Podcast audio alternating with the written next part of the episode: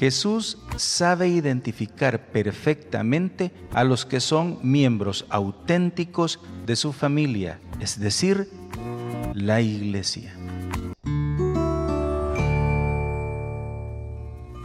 Leemos del Santo Evangelio según San Marcos capítulo 3 versículos del 31 al 35.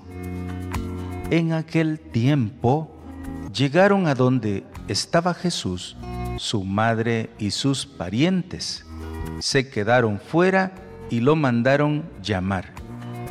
En torno a él estaba sentada una multitud. Le dijeron, ahí afuera están tu madre y tus hermanos que te buscan. Él les respondió, ¿quién es mi madre y quiénes son mis hermanos?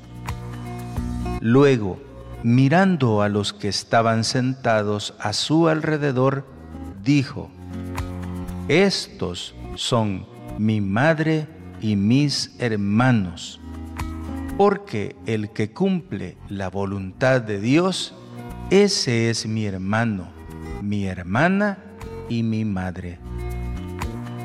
Palabra del Señor, gloria y honor a ti, Señor Jesús. Jesús aprovecha la llegada, la visita de su madre, de María, junto con sus otros familiares, para dar una enseñanza muy hermosa. Y antes de adentrarnos en esa enseñanza, un breve paréntesis, nada más para explicar que esos hermanos de Jesús no son hijos de María. Recordemos que Jesús es hijo único de María.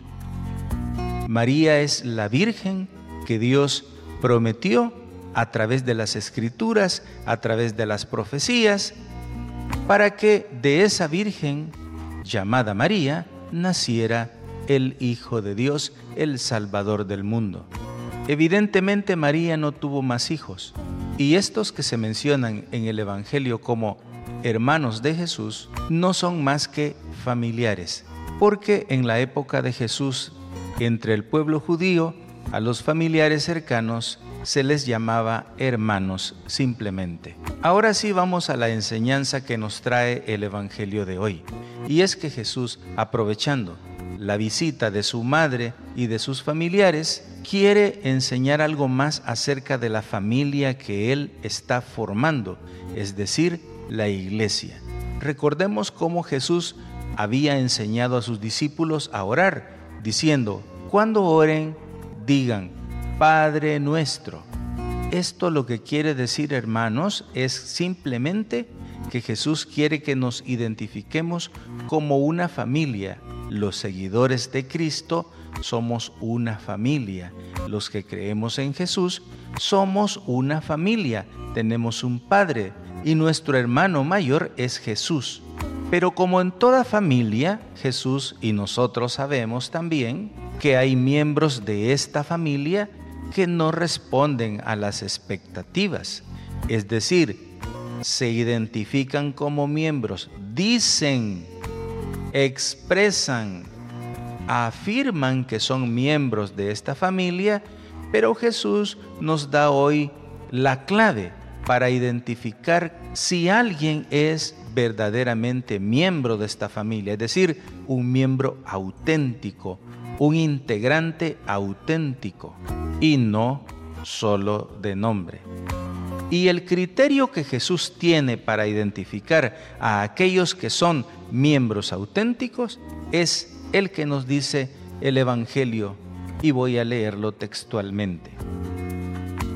Porque el que cumple la voluntad de Dios, ese es mi hermano, mi hermana y mi madre.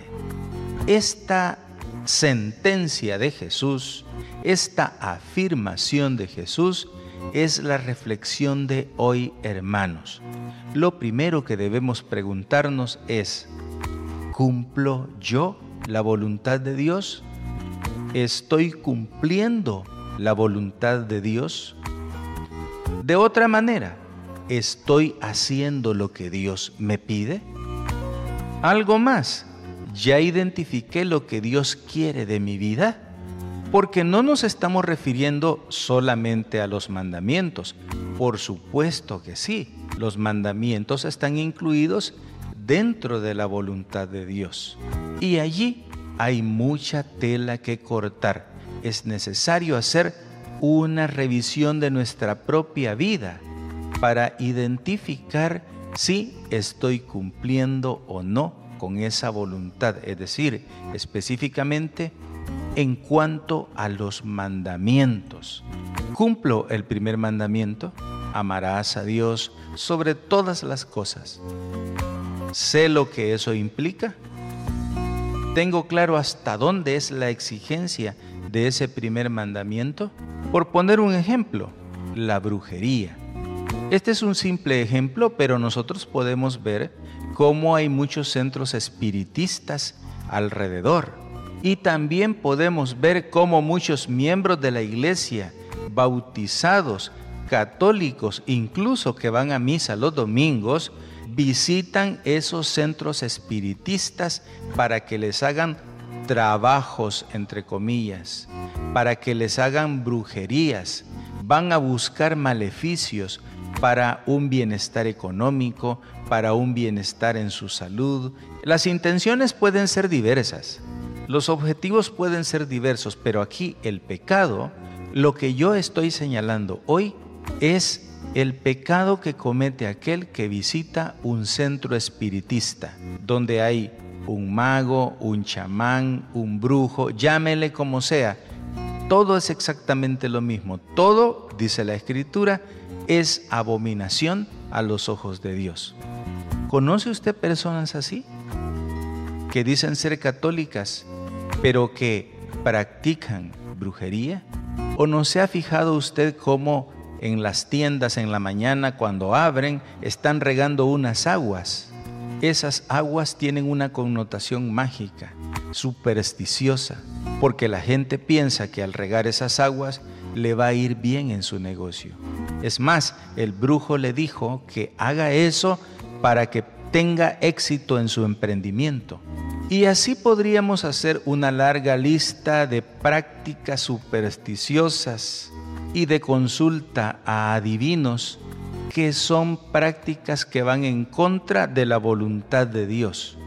Comete pecado aquel que lee el horóscopo, aquel que visita a un brujo, comete pecado mortal aquel que consulta su futuro, que le leen las cartas, que le leen el café y quién sabe cuántas cochinadas más, hermanos.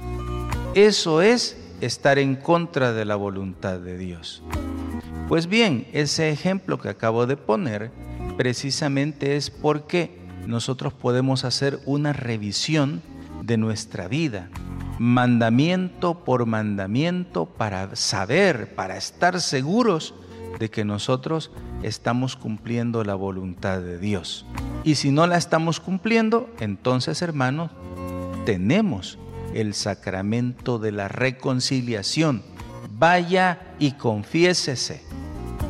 Haga uso del sacramento por medio del cual encontramos el perdón de Dios. Es necesario doblegar nuestro orgullo y buscar la reconciliación con el Señor, pedir perdón a través del sacramento de la reconciliación, del sacramento de la confesión de pecados. Recuerden, hermanos, que así conoce Jesús a los que verdaderamente son sus hermanas, sus hermanos, su madre. En una palabra, así Jesús identifica a los que verdaderamente hacen la voluntad de Dios, porque esto es importantísimo, cumplir la voluntad de Dios. Soy Mauricio Castro de Comunidad Católica Virtual. Paz y bien para todos.